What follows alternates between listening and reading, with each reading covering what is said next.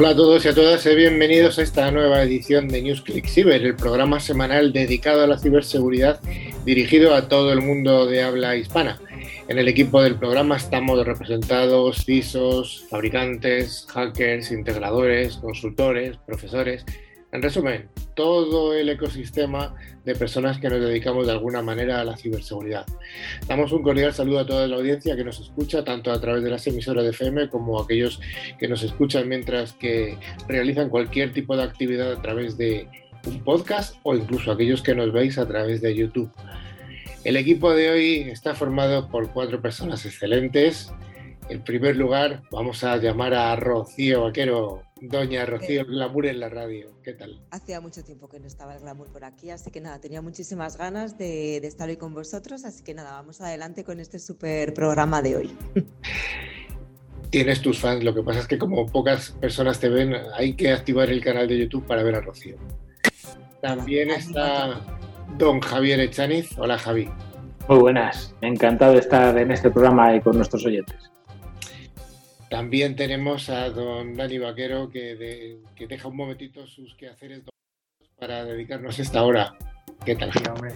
Pues muy buenas a todos. Siempre hay unos minutillos para hablar de ciberseguridad, comentar cómo está el patio, qué noticias tenemos. Así que, bueno, además siempre se nos queda como muy corto el tiempo que tenemos, ¿eh? Carlos, hay que ir pensando en hacerlo un poco más largo, que tenemos mucho carrete. Me han propuesto hacer el programa de cinco horas diarias, pero he declinado. Finalmente tenemos al invitado de hoy que es Medi Busuba. Hola, Medi. Hola, muy buenas a todos. Encantado de estar con vosotros. Hoy os voy a hablar de seguridad de dispositivos móviles, un tema muy caliente en estos días. Pues sí, además es un tema que no solo caliente, sino muy necesario. Finalmente está el mago de los potenciómetros, que hoy hemos cambiado. Está don Pedro al otro lado de las mesas de los potenciómetros y de todo el control.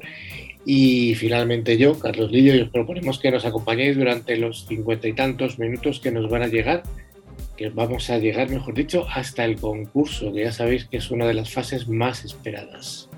Pues durante toda la semana nos podéis seguir a través de las redes sociales o de nuestro email info.clickciber.com. Tenemos una web con interesantes contenidos, clickciber.com. También os recordamos que podéis acceder a todos los programas anteriores a través de nuestro podcast disponibles en Spotify, Evox, TuneIn o cualquier otra plataforma. Para ello solo tenéis que buscar la palabra clave ClickCiber. Dani, ¿y qué vamos a tener hoy en el programa? Pues vamos a comenzar comentando las noticias de la semana de ciberseguridad, intentando, bueno, pues buscar aquellas que son más interesantes o que se escapan de lo común. Vamos a hablar de la protección en las clouds públicas, que es algo muy interesante porque muchas empresas se enfrentan a ello día a día. Y luego comentaremos con Medi, pues esa aproximación de la seguridad en los dispositivos móviles. No hay que olvidar que al último vamos a tener nuestro concurso semanal donde, bueno, simplemente tenéis que estar atentos y responder una pregunta muy sencilla.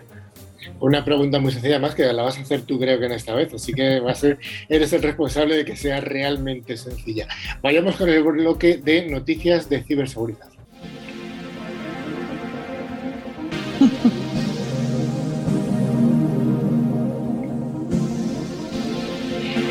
Como cada semana en Scope, solución líder en protección de entornos cloud, nos trae las noticias más jugosas. Y arrancamos con el gobierno andaluz, que va a crear un centro de ciberseguridad en Andalucía con una inversión de más de 60 millones de euros. Rocío, ¿qué nos cuentas? Pues sí, este centro, que dependerá de la Agencia Digital de Andalucía, ADA, coordinará y pondrá en marcha la Estrategia Andaluza de Ciberseguridad 2022-2025. Según el anuncio realizado, el consejero de la Presidencia, Administración Pública e Interior, durante el evento Cyber Security Day, la seguridad, una oportunidad para la industria andaluza de la seguridad, celebrado en Málaga. El consejero ha explicado que el gobierno andaluz está inmerso en un proceso de transformación digital que debe ir acompañado de una robusta estrategia en materia de ciberseguridad. La digitalización se va a convertir en el primer motor de la economía andaluza. Ese es el reto al que se enfrenta la sociedad andaluza y ese es el reto que estamos impulsando desde el gobierno andaluz. En su intervención ha destacado también los avances que está experimentando Andalucía y concretamente Málaga para que la comunidad se convierta en la base tecnológica del sur. Así se ha referido a la ADA, que ha puesto el gobierno andaluz en marcha para resaltar que es el medio más eficaz para eliminar la brecha digital, apostar por la administración digital y agilizar los procesos en las relaciones con los ciudadanos y las instituciones. Tras apuntar que la digitalización en sí misma también ofrece una gran oportunidad para la industria andaluza de la seguridad, el consejero ha defendido que la estrategia de digitalización del Gobierno andaluz tiene que ir necesariamente de la mano de una estrategia de ciberseguridad. La estrategia andaluza de ciberseguridad persigue extender el paraguas que protege a la Junta de Andalucía al resto del sector público andaluz, dando cobertura a universidades, diputaciones y ayuntamientos, así como conseguir que la inversión en ciberseguridad revierta en el desarrollo económico de la región y trabajar en la formación de la ciudadanía, los empleados públicos y personas demandantes de empleo para integrarlos en un sector con una demanda constante de profesionales formados.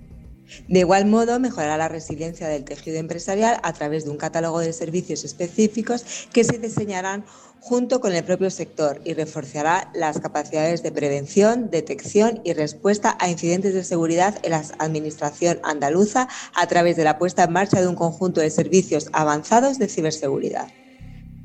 Esto convertirá a Andalucía en una comunidad internacionalmente atractiva para que las empresas del sector puedan desarrollar su actividad en la región y promoviendo la ampliación de la línea de negocio en ciber de las empresas andaluzas del sector ya consolidadas.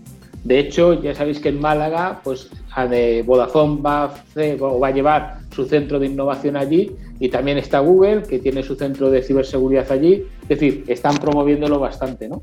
Sí, sin duda alguna es el Silicon Valley de España. El Silicon Valley de España, sí, señor. Bueno, hay varios polos de atracción muy importantes en España. Yo creo, yo me alegro mucho de, este, de, Málaga, que yo creo que es una ciudad que se merece, que ha tenido históricamente en su, eh, tenía el Parque Tecnológico de Andalucía ya desde hace muchos años funcionando, eh, tiene una escuela de telecomunicaciones muy potente, bueno, pero hay más polos. Está el polo de León, que no, no, no quiero olvidarme de él. Eh, bueno, y hay, hay, distintos, el polo de, Galicia, que ya hemos traído a, a varias empresas de allí, varias startups. Realmente la ciberseguridad me parece interesante porque mm, no está tan localizada, aunque sí que es mayoritario en Madrid, pero sí que hay varios, hay varios puntos de, atracción eh, en varias localidades de España y no solamente en Madrid y Barcelona, sino que está un poquito más, más distribuido. La Policía Nacional está alertando sobre una peligrosa estafa para robar dinero a clientes del Banco Santander las ciberestafas en las que los criminales emplean ingeniería social para robar datos, información bancaria a la víctima, están siempre a la orden del día. Rocío, ¿qué nos puedes contar? Pues mira, recientemente la Policía Nacional ha alertado a través de sus redes sociales sobre un nuevo caso en el que los ciberdelincuentes se hacen pasar por el Banco Santander a través de mensajes de SMS para engañar al usuario y conseguir que piquen el anzuelo. Sí, en este mensaje que se recibe, los ciberdelincuentes, suplantando la identidad, en este caso del Banco Santander, afirmaban que el usuario tenía un reembolso y que tenía que acceder a su cuenta online para consultar la situación, simplemente pintando en un hipervínculo que venía al, final del, del SMS que se recibía. El problema, tal y como ha remarcado a través de Twitter la Policía Nacional, es que simplemente van a querer tus datos. Casos como el que ha afectado al Banco Santander están a la orden del día. Todos los expertos en ciberseguridad destacan la importancia de no hacer clic, en ningún caso, en hipervínculos que procedan de contactos desconocidos, ya vengan a través de SMS, correo electrónico, redes sociales o incluso WhatsApp. Y este tipo de estafas son conocidas como phishing, porque lo que hacen es intentar pescar a los incautos suplanta la identidad de alguien que parece ser de reconocido prestigio, como por ejemplo puede ser un banco, y eh, a través de un gancho, que es un poco lo más difícil, intentar engatusar a los usuarios para que hagan clic y vayan redirigidos a una página web que no es la oficial. En esta página web, pues típicamente le va a pedir sus datos personales, sus contraseñas o cualquier otro tipo de información que luego los ciberdelincuentes utilizarán pues, para hacer mayores estafas. En casos como el que afecta a la entidad bancaria española, que ya ha sido suplantada en numerosas estafas, hay dos opciones. El enlace incluye código malicioso capaz de robar información de la víctima o bien redirige al usuario a una página en la que copia al oficial del banco con el fin de que el usuario entregue sus datos sin darse cuenta. Al final, lo que suele ser más efectivo para intentar evitar esas estafas es aplicar el sentido común. Si dudamos, debemos desconfiar y por lo tanto no hacer clic en esos hipervínculos. Simplemente si nos dicen nuestro banco que tenemos algún tipo de eh, operación, accedamos directamente a la URL que conocemos para bueno, verificar que todo está correcto. Pero simplemente desconfiar y no hacer clic en estos mensajes que probablemente sean maliciosos. De hecho, vamos a comentar algo después con Mary, cómo podemos, desde un punto de vista corporativo, tener sistemas de protección para que automáticamente nos detecten estas estafas y estemos seguros en nuestros dispositivos móviles. Sin duda alguna. El 30% de las contraseñas que se están utilizando en España se hackean en apenas milisegundos. Un estudio ha revelado que este 30% de las contraseñas que utilizan los usuarios en España se pueden hackear en apenas milisegundos. Y esto realmente supone un grave riesgo, ¿no, Rocío? Pues mira, sí, el robo de contraseñas y credenciales de acceso a aplicaciones digitales es una de las mayores fuentes de ingresos de los grupos organizados de ciberdelincuentes. El negocio está en el uso que hacen de estos datos, es decir, acceden al correo electrónico o a las redes sociales de una persona para timar a sus contactos o para chantajear al propio dueño de la cuenta. Para que este negocio funcione, los ciberdelincuentes necesitan conseguir miles de usuarios y contraseñas, ya que la gran recompensa está en timar el mayor número de personas simultáneamente. En lugar de sustraer grandes cantidades de dinero, básicamente lo que hacen es robar solo un poco a muchísima gente. Un estudio sobre la seguridad de las contraseñas digitales en España ha revelado que 6 de cada 10 usuarios dan mucha importancia a las claves que utilizan para acceder a sus cuentas digitales. Sin embargo, los cuatro restantes están dejando literalmente la puerta abierta para que un ciberdelincuente pueda meterse en su vida digital, que es prácticamente toda la vida de una persona hoy en día. Tal cual. No tenemos más. Uno de los datos más preocupantes que ha dejado el estudio es que casi el 40% de los españoles utilizan la misma contraseña para todo o, única, o una única clave a la que meten variaciones. Es decir, esas personas que utilizan como, por ejemplo, Sésamo como contraseña y luego añaden Facebook o Netflix. Unas claves de acceso que son bastante accesibles para los hackers o a veces utilizan sus nombres o los nombres de sus hijos, aunque sean recién nacidos o nacidas. En gran parte de los ataques, los ciberdelincuentes forman parte de organizaciones con más recursos que la mayoría de las empresas del mundo. Por ese motivo, herramientas de inteligencia artificial y machine learning con las que trabajan son capaces de descifrar en solo milisegundos todas las variaciones de la contraseña de una persona con solo hacerse con una de esas claves. Además, es bastante habitual que en la parte de Dark Web se infiltren bases de datos con miles o millones de usuarios y contraseñas. En ocasiones los hackers las compran, pero en otras se ponen online y son accesibles para cualquier persona que tenga ligeros conocimientos de informática. El principal, problema de usar claves de acceso seguras, que son más complejas de adivinar, es cómo almacenarlas o recordarlas. El mismo estudio ha señalado eh, que de todos los españoles que se preocupan por la seguridad de sus contraseñas, la mitad utiliza frases aleatorias con números y símbolos. Una medida inteligente, pero que requiere tener apuntadas esas claves. El estudio también refleja que lo que nunca se debe hacer es guardar las contraseñas en el propio ordenador o en el teléfono móvil. El motivo es claro, si un hacker entra en uno de estos dispositivos, una de las primeras acciones que hará será buscar este tipo de información para robar la identidad digital de la víctima. Sin embargo, aún es más grave que el 10% de las personas que han participado en este estudio utilizan siempre la misma contraseña, además de palabras fáciles de adivinar como el nombre de un ser querido, las teclas del ordenador de la izquierda a derecha, la dirección de casa, el número de teléfono o el DNI, lo que supone un grave riesgo para su privacidad digital. Es increíble que se sigan utilizando las contraseñas. Ya hemos hablado en bastantes ocasiones de utilizar contraseñas seguras, pero bueno, parece ser que esto no acaba nunca, no acaba nunca. Vamos a cambiar de tercio, nos vamos al sector alimenticio, ya que el productor de carne de Estados Unidos, el mayor, que se llama JBS, ha sufrido un ataque el pasado domingo. Rocío, ¿qué nos cuentas sobre este ataque? Pues el ataque afectó a los servidores que soportan sus sistemas de TI en Norteamérica y Australia. Dijo la compañía en un comunicado de prensa que la compañía no tiene conocimiento de ninguna evidencia en este momento de que los datos de clientes, proveedores o empleados hayan sido comprometidos o mal utilizados como resultado de la situación. Eh, también JBS añadió que la resolución del incidente llevará tiempo, lo que puede retrasar ciertas transacciones con clientes y proveedores. ¿Cómo atacan donde duele? ¿eh? Ahí en la fábrica de hamburguesas. bueno, eh, totalmente no está claro quién ha podido ser, aunque el FBI pues dice que está trabajando en su descubrimiento. De hecho, hablan del Rebel Group, que está orientado a, bueno, pues muy, con muchas conexiones con Rusia y simplemente pues están trabajando para recuperar esas respuestas ante los incidentes para restaurar pues, los sistemas lo antes posible y poder volver a la actividad eh, habitual.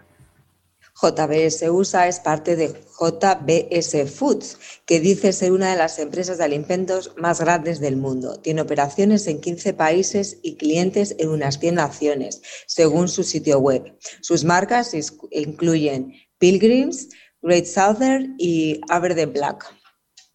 Este ataque, además, pues, se ha producido unas semanas después del que ya comentamos en su momento, dirigido a Colonial Pipeline, obligó a cerrar durante unos seis días uno de los oleoductos de combustible más grandes de Estados Unidos. Eh, luego, desde entonces, pues ya ha vuelto un poco a la normalidad. Pero bueno, estamos viendo que la escalada de los ciberincidentes pues, cada vez es mayor. Más tarde, en mayo, Microsoft dijo que creía que los pilotos informáticos responsables del ataque SolarWind del año pasado tenían como objetivo 3.000 cuentas de correo electrónico en varias organizaciones, la mayoría de las cuales estaban en Estados Unidos. Bueno, pues vamos a ir con la última de las noticias que nos habla de una iniciativa de la Unión Europea que va a presentar esta semana un monedero digital para que los ciudadanos puedan realizar pagos, guardar documentos de identidad, realizar todo tipo de transacciones. A mí me parece una noticia muy interesante, Javi. Pues sí, la verdad es que ya era hora de que hubiera una iniciativa común al respecto, porque hasta ahora cada país había elaborado sus propios DNIs electrónicos y sistemas digitales para almacenar los documentos, pero la Unión Europea quiere unificar esta identidad a nivel europeo bajo un mismo sistema. En plena transición digital impulsada por la pandemia, Europa presentará esta nueva aplicación, un sistema en el que confiemos y que cualquier ciudadano puede usar en cualquier lugar de Europa para hacer cualquier cosa, desde pagar sus impuestos hasta alquilar una bicicleta, tal y como se explicaba la presidenta Ursula von der Leyen durante el Estado de la Unión en 2020.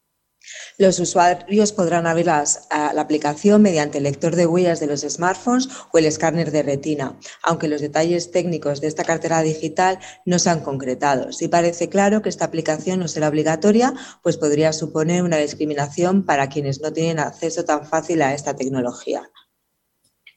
Para proteger la privacidad, la Unión Europea asegura que evitará que las empresas utilicen los datos obtenidos para fines de marketing y otras actividades comerciales. Por ejemplo, que indican las fuentes consultadas por FT, un usuario podrá aprovechar esta aplicación de identidad digital para alquilar un automóvil de forma remota a través de aplicaciones que soliciten verificar la identidad o emitir una clave electrónica para acceder a la administración. Me pregunto si también la utilizaremos para el COVID y cosas así. Seguramente, eh, si hubiera llegado a tiempo, pero bueno, Esperemos que no haya un COVID-26 o 32 y que no haya que utilizarlo. Crucemos los dedos. Crucemos los dedos. Y quería comentar una noticia que ha llegado, que es recientísima, que es de, prácticamente en tiempo real, que es que la MTA, la MTA es el equivalente al consorcio de transportes de la ciudad de Nueva York, ha sido atacado eh, reciente con un ataque bastante importante. Aún se está investigando y parece ser que los, eh, según informa el New York Times, parece ser que el ataque viene ¿De dónde? Pues de China, como casi todo.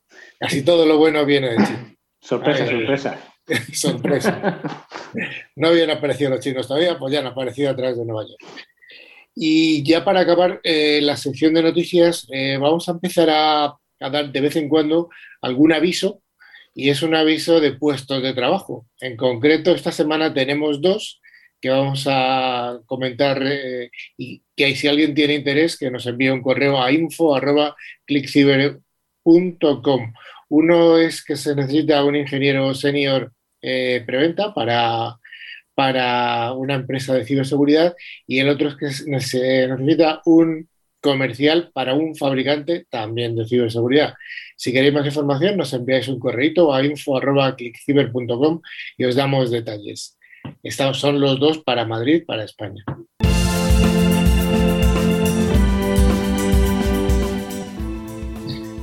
Como cada semana, el monográfico es ofrecido por Fospoen, fabricante líder en seguridad convergente, con un amplio catálogo de soluciones de ciberseguridad. Y hoy el tema que vamos a desarrollar en profundidad es la protección de la cloud pública. Javi, ¿qué nos cuenta de la seguridad de la cloud pública? ¿No es esto tan seguro?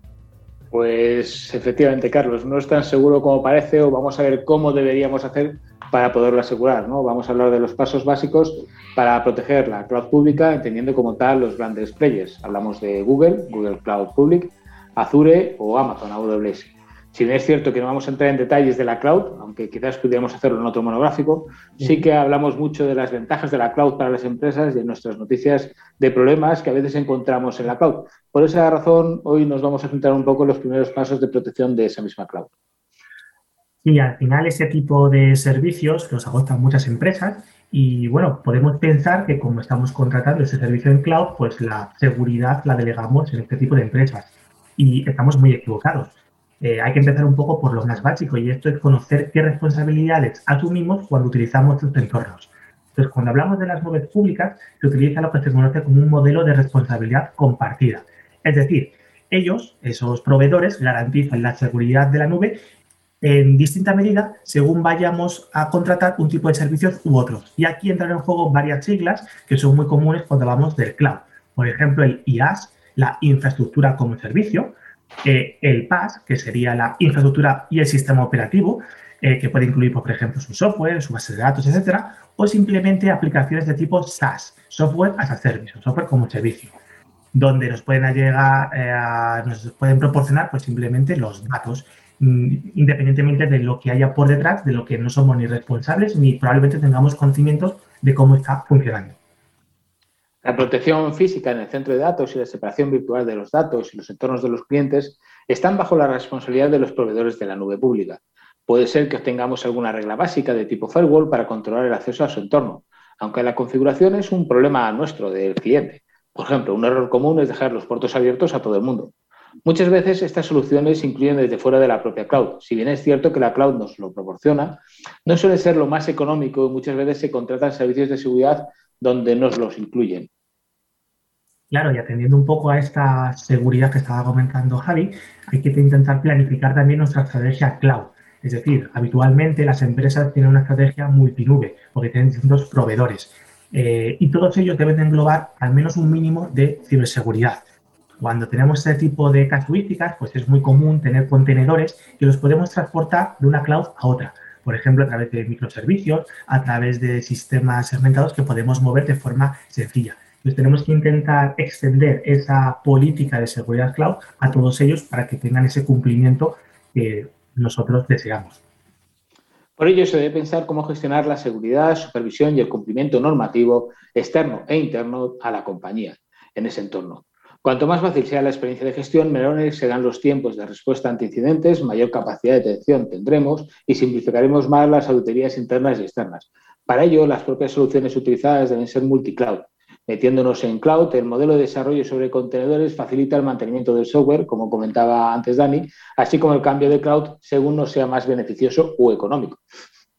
Y como en cualquier otra estrategia que tengamos de protección o de ciberseguridad, lo que hay que tener en cuenta es la visibilidad, porque si no podemos ver algo, no lo podemos proteger. Entonces, dependiendo un poco qué tipo de sistemas cloud o proveedores o infraestructura tengamos, vamos a poder adoptarlo de una manera o de otra ya sea algo tan sencillo como poner un dispositivo, un agente, en los distintos sistemas operativos, ya sea, por ejemplo, a través de análisis de pentesting o de, o de incluso de resting para ver esos niveles de protección que tengan, ya sea incluso a través de sistemas de tipo NDR, que también en la parte cloud son capaces de ver esa visibilidad del tráfico que se está moviendo entre los sistemas o incluso hacia nuestro CPD on-premise para analizarlo.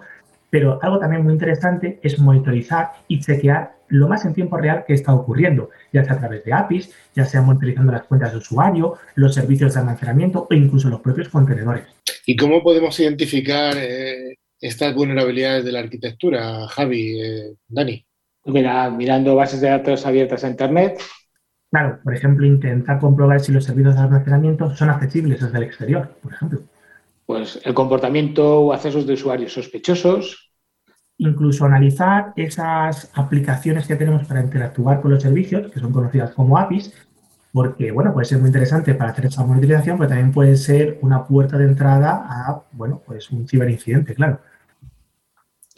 Y apertura de zonas distintas a las que solemos trabajar. Dentro de la cloud pública, recordemos que están distintas zonas, ¿vale? Y normalmente pues trabajas en tu propia zona. Por ejemplo, en Europa trabajaríamos en la zona EMEA, ¿no? Eh, aquí tenemos un caso eh, que fue Tesla, si no recuerdo mal, pues que le abrieron una zona distinta a la que solía trabajar, que era Estados Unidos, le abrieron la zona de Asia y la utilizaron para hacer data mining de criptomonedas, con lo cual ahí consumieron recursos y obviamente cuando llegó la factura no debió ser pequeña al respecto. Pero eso igual lo hizo el propio Elon Musk, que dijo, aquí hay que poner Bitcoin. Eso no me extrañaría, a lo mejor lo hizo y luego denunció que lo había hecho otro y así se ahorraba, ¿no? Bueno, algo también importante es el cumplimiento de los procesos diarios. Cuando tenemos sistemas en cloud, es muy clásico que nuestros desarrolladores aprovechen esa potencia de cálculo que tienen estos sistemas en su nuevo modelo de desarrollo para hacer cambios al final sin perder, eh, sin tener una supervisión ni que podamos controlar o tener visibilidad de lo que está ocurriendo. Además, tenemos que tener en cuenta que hay normativas de cumplimiento que tenemos que cumplir, para la redundancia, de acuerdo un poco a qué tipo de empresa somos y que todas ellas implican una modernización continua, como puede ser la RGPD, cumplimientos de tipo IPA, las ISO, etc. Por ello se requieren soluciones que nos permitan tener instantáneas en tiempo real de la topología de red y la detección automática de los cambios realizados, siendo muy recomendable el personalizar las políticas según las necesidades normativas de compañías externas Además, es recomendable que nos proporcione informes que podamos asociar a las auditorías y que además sean integrables con nuestros sistemas de gestión de incidencias. Efectivamente. Y además, como todos conocemos que en el mundo de la ciberseguridad somos pocos, los recursos humanos y técnicos pues no son todo lo eh, extendidos que quisiéramos tener, pues siempre hay que intentar automatizar todo lo que podamos. Las razones principales de tener estos entornos cloud, ese éxito, suele ser, bueno, pues que tiene una, es una serie de procesos que se pueden automatizar que nos pueden facilitar mucho la vida. Pero también a la contra, las configuraciones o arquitecturas no suelen ser seguras, por lo que es necesario hacer esta revisión, intentar automatizar todo lo que podamos desde un punto de vista de la seguridad. Entonces, de esa forma, pues bajamos un poco nuestro índice de riesgo y, bueno, nuestra postura de ciberseguridad va a mejorar respecto a estos ciberincidentes. Para ello debemos tener en cuenta cuatro opciones. La primera sería identificar las llamadas a la API y eventos de inicio de sesión. De esta forma podremos detectar credenciales de usuarios compartidas o robadas.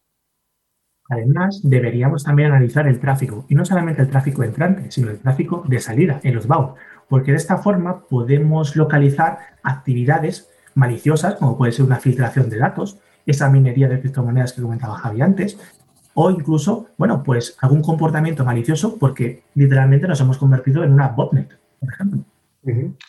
Y luego está la reparación automática de vulnerabilidades y recursos de acceso de usuarios desde cualquier origen a cualquier puerto. Y aquí tengo otro chascarrillo de un programador en una empresa británica que se le hizo tarde y entonces se fue a su casa abriendo antes un puerto para trabajar, para poder trabajarlo desde casa. Olvidándose luego de cerrarlo. Las consecuencias, imagino que os hacéis todos un poquito la idea, ¿verdad? Además, siempre que sea posible, hay que analizar el comportamiento de los sistemas y de los servicios para poder poner a descubierto cargas, trabajos de aplicaciones que están ocultas y que de una manera habitual no saltan a la vista. De esa forma, pues podemos detectar esos puntos que podrían causar pues, un comportamiento anómalo o incluso causar un ciberincidente. Por otro lado, tenemos que proteger todos los entornos. Normalmente nos centramos en los entornos de producción por ser los más sensibles, pero eso no quiere decir que dejemos de lado los entornos de preproducción y de desarrollo, ya que estos entornos son sensibles a dejar algún puerto o fisura abierta que permita a un atacante entrar por ellos sin ser detectados. Aprovechar aquí para recordar que la segmentación de entornos que tengamos en nuestro entorno on-premise deberá adaptarse y trasladarse a la cloud pública. Incluso también, porque en muchos casos, cuando estamos utilizando estos entornos cloud, desarrollamos nuestro propio software para hacer las tareas que necesitamos en nuestra empresa algo muy útil o muy necesario es tener algún tipo de solución o hacer ejercicios de análisis, de escaneo del propio código que estamos implementando para permitir poner de manifiesto esas vulnerabilidades y solucionarlas dentro del ciclo de vida del software. Es decir, convertir nuestros DevOps, eh, los equipos de desarrollo de DevOps, en DevSecOps, es decir, entornos de desarrollo seguros, que el cumplimiento de la ciberseguridad pues sea por defecto, ¿no? desde el inicio en esos tipos de desarrollos. Y cómo no, debemos aplicar y expandir los conocimientos de nuestra seguridad local a la seguridad cloud. Por ejemplo, si tenemos un firewall para la seguridad perimetral en la cloud, deberemos expandir el mismo u otro y aprender de las reglas que tengamos, adaptando algunas si fuera necesario al nuevo entorno cloud. Sí, y además controlar todos los sistemas que tengamos, porque una vez que tengamos infectado algún entorno, sea virtual, físico, de la manera que sea, algo que va a hacer como comportamiento malicioso es, pues esa vulnerabilidad va a intentar saltar de un sitio a otro para extenderse y luego pues hacer fumar, ya sea un robo de datos, ya sea apagado de sistemas o lo que sea. Es decir, que a pesar de que todo lo tenemos en un entorno virtualizado, es muy importante controlar ese tráfico que está entre sistemas para detectar, pues, por ejemplo, algo tan sencillo como un movimiento lateral y poder ponerlo de manifiesto y bloquearlo. Bueno, Carlos, creo que hemos dado una visión a alto nivel para que todos nuestros oyentes se puedan hacer una idea de, lo que significa irse a la nube, eh, que hay que irse, sí, pero de forma segura. Hay que irse, es un viaje además que tarde o temprano están eh, realizando la mayoría de las organizaciones y yo sinceramente sigo sorprendiéndome cuando me encuentro gente del sector, quizás no muy versado en la ciberseguridad, pero sí en la parte IT, que, que siempre me dicen, que me dicen de vez en cuando que, oye, que estoy en la cloud, en la cloud de Amazon, y ya se encargan ellos de la ciberseguridad. Y pues, pues lo llevas claro, majo, lo llevas claro. se va a encargar cuando te llegue la sorpresa. Tiene que escuchar más este programa, desde luego. Pues sí. Muchas gracias. Seguimos con la entrevista.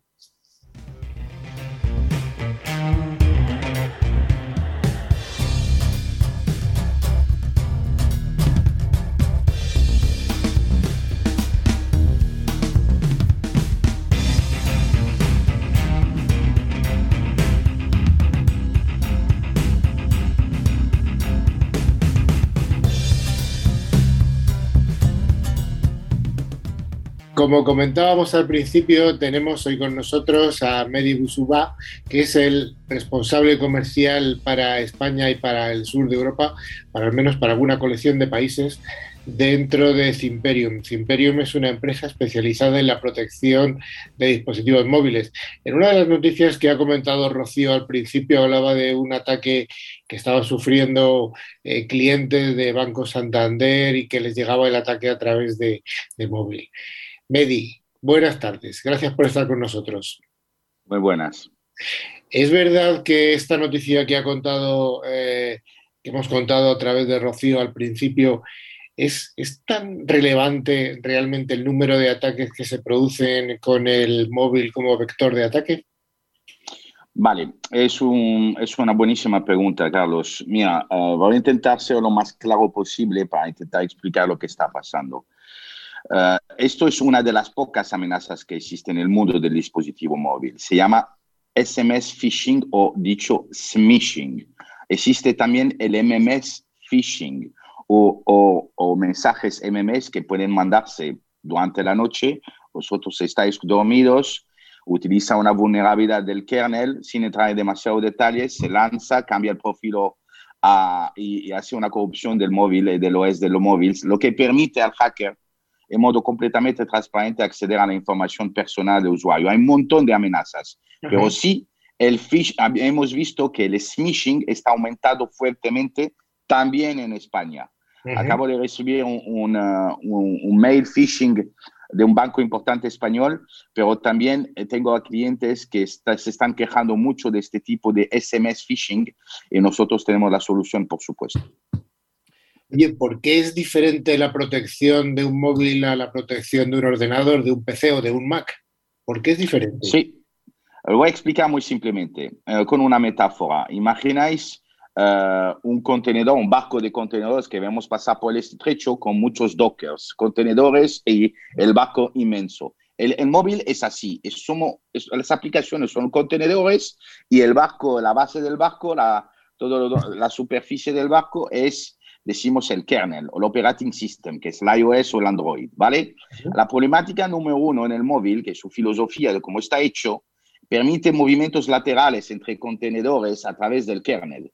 Entonces, cualquier aplicación maliciosa o cualquier ataque a una aplicación puede traspasarse a través del kernel y llegar a donde sea los periféricos del móvil. Eh, en, un PC normal, eh, eh, que no se mueve, que es fijo por excelencia, pues la, la, seguridad es más fácil que operar. Se mete un antivirus, un antimalware al máximo, un EDR, y la gente está acostumbrada a este tipo de cosas. Pero el móvil, nadie o casi nadie sabe que la filosofía del móvil es mucho más abierta. Se puede instalar cualquier aplicación, se puede instalar cualquier tipo de malware sin saberlo, a través también de Wi-Fi no seguras, por ejemplo, o hackers que mandan a través de tecnologías avanzadas como el spoofing, DN spoofing, ARP spoofing, son palabras un poco técnicas, pero la mayoría de la gente técnica lo entiende, es muy fácil después hacer una corrupción, un jailbroken o una corrupción del iOS o del OS para permitir al ataque de ser impactante. Oye, tú eres el representante en España de Imperium. Háblanos un poco someramente qué es Imperium, dónde es su origen y a qué se encarga, cuál es su finalidad. Vale, eh, como en todos, hay especialistas y generalistas. Nosotros somos los especialistas de la seguridad del móvil.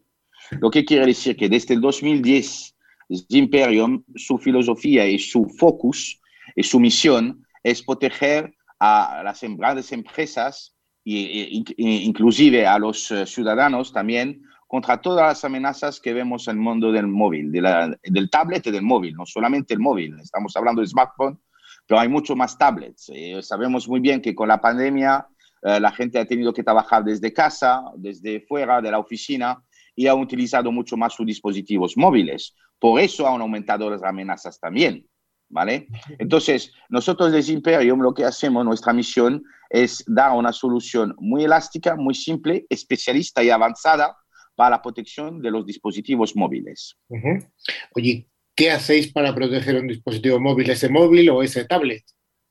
Muy simple, nosotros tenemos una aplicación llamada Imperium IPS o ZIPS, que cualquier ciudadano puede, eh, puede utilizar eh, eh, y, hacer el download de su propio store. Pero las empresas compran un paquete de licencias para sus empleados. Y básicamente instalando esta aplicación, lo que hacemos es dar un sistema de detección y de remediación en tiempo real quiere decir que cualquier tipo de ataque, malware, a través del device que proviene de la aplicación o que proviene de una vulnerabilidad del kernel o del iOS o del OS, nosotros la detectamos inmediatamente, protegemos al usuario contra el ataque y, por supuestamente protegemos su privacy y la seguridad de la información que está dentro del móvil. Oye, estás hablando, has hablado de ciudadanos y has hablado de empresas, mercado doméstico y mercado empresarial. ¿Tenéis soluciones para ambos tipos de mercado o solamente para el mercado empresarial? Exactamente, tenemos las dos soluciones para las empresas que tienen que proteger sus dispositivos móviles, que son de la empresa mismo o que son del usuario que lo lleva desde su mundo personal al mundo profesional. Esta herramienta existe, se llama ZIPS para la empresa, cualquier tipo de empresa, desde la muy pequeña del notario, el médico que tiene que proteger sus, sus informaciones personales o profesionales, hasta el, eh, ingeniero o el VIP de un grande banco español. Todos pueden ser impactados y tenemos la solución para la corporate, para la empresa. Y luego protegemos también, pues, les doy, un, les doy un ejemplo, es mucho mejor el ejemplo. La ciudad de Nueva York, por ejemplo, ha elegido nuestra tecnología para proteger a todos sus ciudadanos contra las amenazas en su propio móvil. El mayor de Nueva York ha decidido de coger, para, eh, como decir el Ayuntamiento de Madrid mañana o de Barcelona, el, alcalde decide de proteger a sus usuarios, compra un paquete de licencia para el ciudadano, el ciudadano que pasa por la ciudad puede descargar de la aplicación y proteger su móvil contra amenazas que pueden existir, que son los, las amenazas de wifi no seguros, de ataques por la web, de aplicaciones maliciosas, etcétera, etcétera. Tenemos las dos soluciones. Oye, ¿cómo se puede proteger una persona que está escuchando nuestro programa de una aplicación que sea maliciosa? Bueno, la primera cosa que hay que hacer, eh, por, supuesto, si una, una aplicación maliciosa y no tienes ninguna herramienta que te da visibilidad, que tienes algo con un comportamiento malicioso en tu móvil, pues nunca lo sabrás. Eh, te podrán robar, eh, lo vas a ver con la consecuencia después, porque no tienes visibilidad. Pero lo que se puede hacer es instalando esta aplicación Imperio VPS, que está accesible gratuitamente eh, en, la, en, el store, y luego, y luego se, se, pueden pedir licencias a cualquier partner nuestro distribuidor, y inmediatamente cuando se instala la aplicación, la aplicación empieza a escuchar, a detectar. Cualquier movimiento raro o extraño eh, serás notificado y también te tienen posibilidad de localmente hacer una remediación y proteger tu móvil para el futuro. Oye, ¿dónde estáis presentes vosotros en Imperium? ¿De dónde sois originarios y cuál es vuestra huella geográfica? Bueno, es muy simple. Nosotros, eh, nuestro headquarter, como se suele decir, nuestra casa madre se encuentra en Texas, en Dallas, y uh, estamos, tenemos oficinas uh, comerciales por todo el mundo, incluido en España, en Francia, uh, y, y, estamos, decimos, en toda Europa, presencial a través de nuestros partners, nuestros mayoristas. Entonces, estamos en, cada, cada país puede, puede comprar nuestra solución a través del distribuidor o del partner local. Me ha parecido interesante esto que has contado de la ciudad de Nueva York, de protección de sus ciudadanos. Oye, ¿cómo puede una persona que se descarga una aplicación de las que más se utilizan, que son las aplicaciones bancarias o, yo qué sé, aplicaciones de seguros, ¿cómo puede sospechar, o mejor dicho, cómo puede protegerse de un mal uso o de, o de un o de alguien que ha vulnerado esa aplicación y que está haciendo un mal uso de esa aplicación que en principio es legítima? Bueno, hay que clarificar un poquito de cosas, Carlos. Vamos a ir al ejemplo de, por ejemplo, cualquier banco, Banco X, tiene su propia aplicación. El usuario, que es cliente del Banco X, uh, va a utilizar la aplicación, la descarga del store, la lanza y empieza a hacer sus transacciones comerciales o transacciones bancarias. Muy bien. ¿Qué pasa? Por ejemplo, él, él va a entrar en un coffee shop, en cualquier tipo de coffee shop, tiene una FI gratuita, puede ser un aeropuerto, un hotel, cualquier sitio con wifi gratuita, gratis, atención. Se conecta a la wifi gratis y ahí no es el SSID, que es el nombre de la wifi, no es, es el mismo del, del coffee shop donde está, entonces se, se, conecta, está contento, tiene su wifi gratis. Atención, hay hacker por atrás que pasa a través de su propio router que ha creado explícitamente para poder recuperar a estos usuarios un poco despistados y ahí puede modificar lo que llamamos el profilo del device. Cual, él está en su coffee shop intentando mandar dinero a su familia o a, a un amigo por cualquier tema, transacción bancaria, y ahí hay un man in the middle, claro, que va a hacer, va a poder conectarse a su móvil y robarle toda la información personal, privada, uh, toda la información que puede tener, incluidos sus passwords. Atención, esto pasa cada día. Entonces, uh, hay que protegerse. Hay dos formas. Ahora la solución. La problemática la expliqué, ahora la solución. ¿Cómo proteger la aplicación bancaria? Es el propio Banco X. Puede utilizar nuestra tecnología, embarcar nuestro SDK o nuestro proofprint o nuestro know-how de detección dentro de la aplicación y así el usuario final también si está en un coffee shop, la aplicación se va a enterar que hay un movimiento malicioso y lo va a notificar y bloquear la transacción. Uno, eso es una primera solución. El banco X mismo incluye una, una parte de nuestro detector dentro de su propia aplicación que el nivel de transitividad permite al usuario de ser protegido. O el usuario, la segunda solución, el usuario a través de su operador pide una, una, una, solución MTD de protección en el caso de Imperium para protegerse contra una amenaza sobre todas las aplicaciones potenciales que tiene en su móvil, no solo una que la del banco. Entonces, la diferencia mayor es, la primera solución se limita cuando la aplicación del banco X está activa, cuando la desactiva ya no hay protección, y la segunda opción más generalizada, donde él instala la aplicación en su móvil y lo protege de todas las aplicaciones maliciosas que puede tener. O sea, un tipo de cliente vuestro es un operador también, ¿no? Un operador de, de móvil. Sí. Eh, eh, eh, buena, buena, buena, buena pregunta, sí, porque eso ahí quiero ir. Uh, claramente el ciudadano no tiene forma de contactar a un partner o reseller para comprarse una licencia o dos o cuatro para su familia. ¿Qué va a hacer? Va a conectar con su proveedor, cualquier sea, y va a decir, mira, mi móvil me lo has dado tú encima, tengo un contrato telefónico, tengo mi internet y quiero también una protección, como un antivirus un antimalware de mi PC que me das, pues quiero también una protección a mi móvil. Entonces, las operadoras siempre van buscando uh, soluciones elásticas, simples, y quiero añadir un punto muy importante.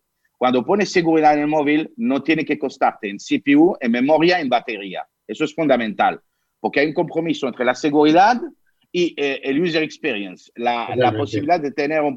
Y ahí donde nosotros estamos en la excelencia. Nuestros clientes mismos, cuando hacen pruebas con nosotros, ven que hay una transparencia increíble con el uso de la, de la tecnología nuestra. ¿Por qué? ¿Por qué? Porque hay un diferenciador mayor. Nosotros utilizamos Artificial Intelligence y no necesitamos conectarse a la cloud cada vez que queremos detectar algo. Somos uh -huh. los únicos del mercado que tienen esta capacidad de ser offline eh, y moviéndose dentro del móvil. También si no hay conexión a internet o algo, que estás en un vuelo, estás en modo avión, estás siempre protegido, porque la protección está dentro del móvil.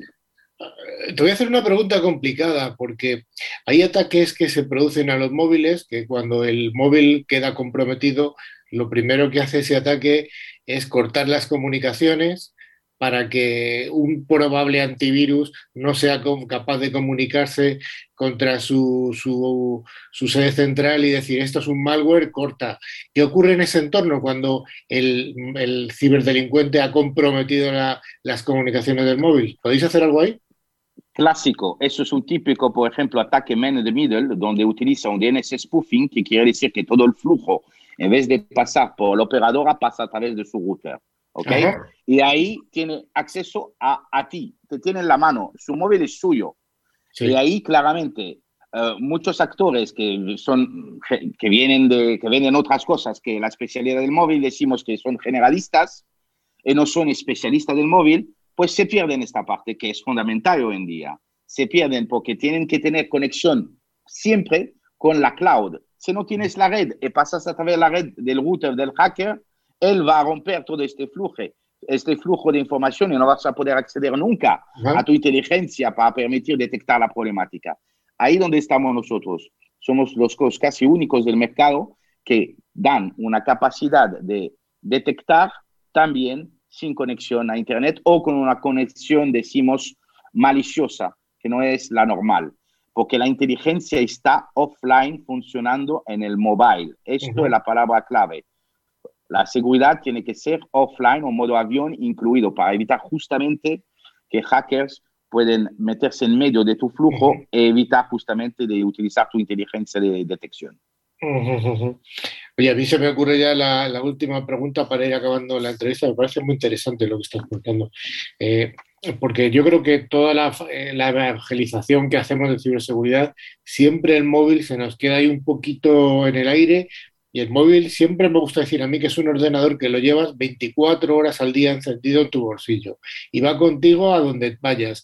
Si vas a un bar, va contigo al bar. Si vas a ver a tus padres, va a casa de tus padres. Si vas a, a, un sitio que no deberías ir, también está, sabe el móvil cuál es tu banco, sabe dónde trabajas, sabe muchas cosas.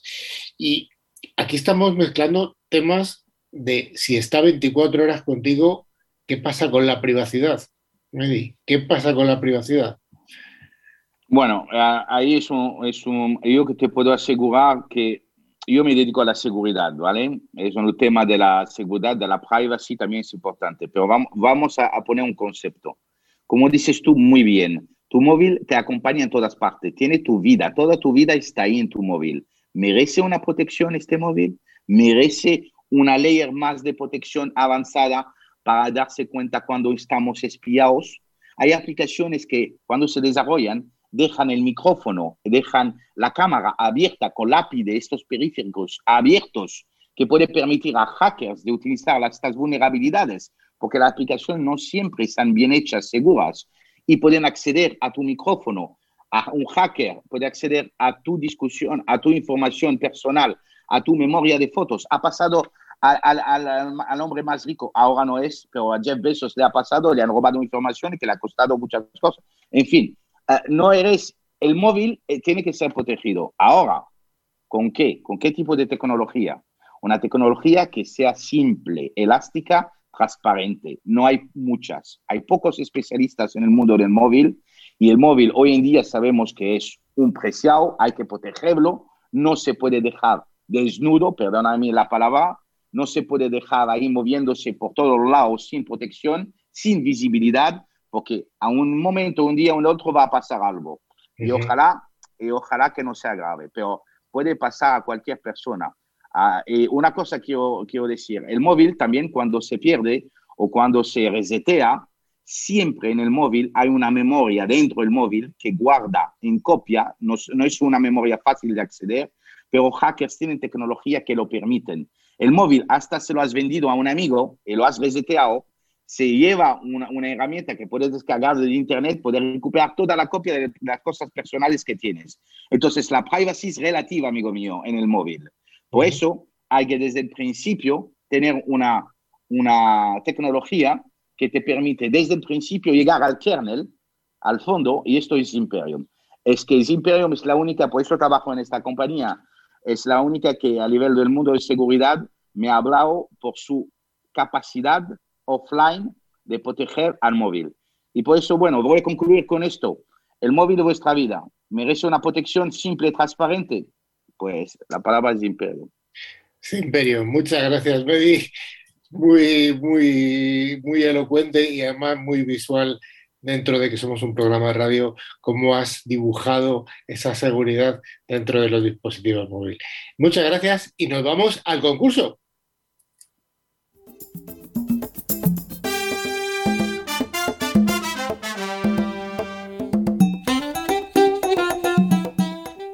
Pues como cada semana, Micro nos trae esta sección en la que nos facilita los premios, que son dos licencias de antivirus con calidad profesional válidas, cada una para un año y cada una válida para tres dispositivos. ¿Tenemos ganadores de la semana pasada, Rocío? Pues sí, los ganadores han sido Marian Morcillo de Madrid y Lucía Manchón de Gran Canaria. Toma, Gran Canaria. ¿Y cuál es la pregunta de esta semana, Dani? Bueno, pues al hilo de lo que ha estado comentando Medi, vamos a preguntar qué es el smishing. Es muy sencillo. más difícil. es smishing, muy parecido al phishing, pero ligeramente diferente. Pero con ese mes. No, cuidado, se me puedo permitir. El link que viene mandado puede mandar, ser mandado por WhatsApp, por cualquier aplicación. Ese es un link. Si vas a clicar en este link, te pueden descargar una aplicación maliciosa. Te has dicho antes, sentido común, no cliquear en este link, vale, pero tú cuando ves que es un ethical hacking, que quiere decir que es alguien que piensas conocer, que te manda un link por SMS, ¿qué haces? Vas, caes. Entonces hay que tener mucho cuidado. Aparte de tener sentido común, esto era válido hace años. Ahora no es necesario más que el sentido común. Se necesita tecnología avanzada. Pero sabes lo que dicen del sentido común, ¿no? Que es el menos común de los sentidos. Exactamente. Javi, ¿cómo pueden participar? Pues mira, para participar nos tienen que enviar un email a info.clickciber.com indicando nombre y localidad desde la que nos seguís. Pues estamos llegando al final. Recordad que hemos dado muchas recomendaciones, hemos ofrecido hasta puestos de trabajo. Es un programa de servicio público. ¿Alguna cosilla más, Rocío, que se nos olvide?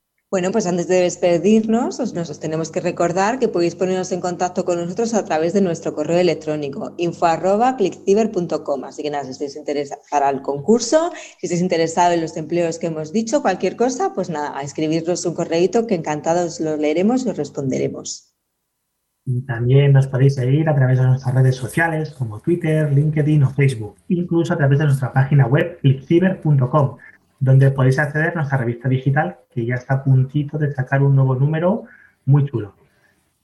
Y finalmente os recordamos que a través de todas las plataformas de podcast podéis escuchar los programas anteriores que están disponibles en iVoox, Spotify, TuneIn, buscando la palabra clave ClipCiber. Pues gracias a todos por habernos acompañado. Gracias, Rocío. Gracias. Un abrazo. gracias a todos. Medi, Javi, pues macho, me, quedo con ganas de cantar eso de lástima que terminó. Vaya, no te has quedado con ganas porque lo has cantado. Hasta luego, Dani. adiós. Un abrazo. Adiós. Siete días. Feliz jueves. Chao.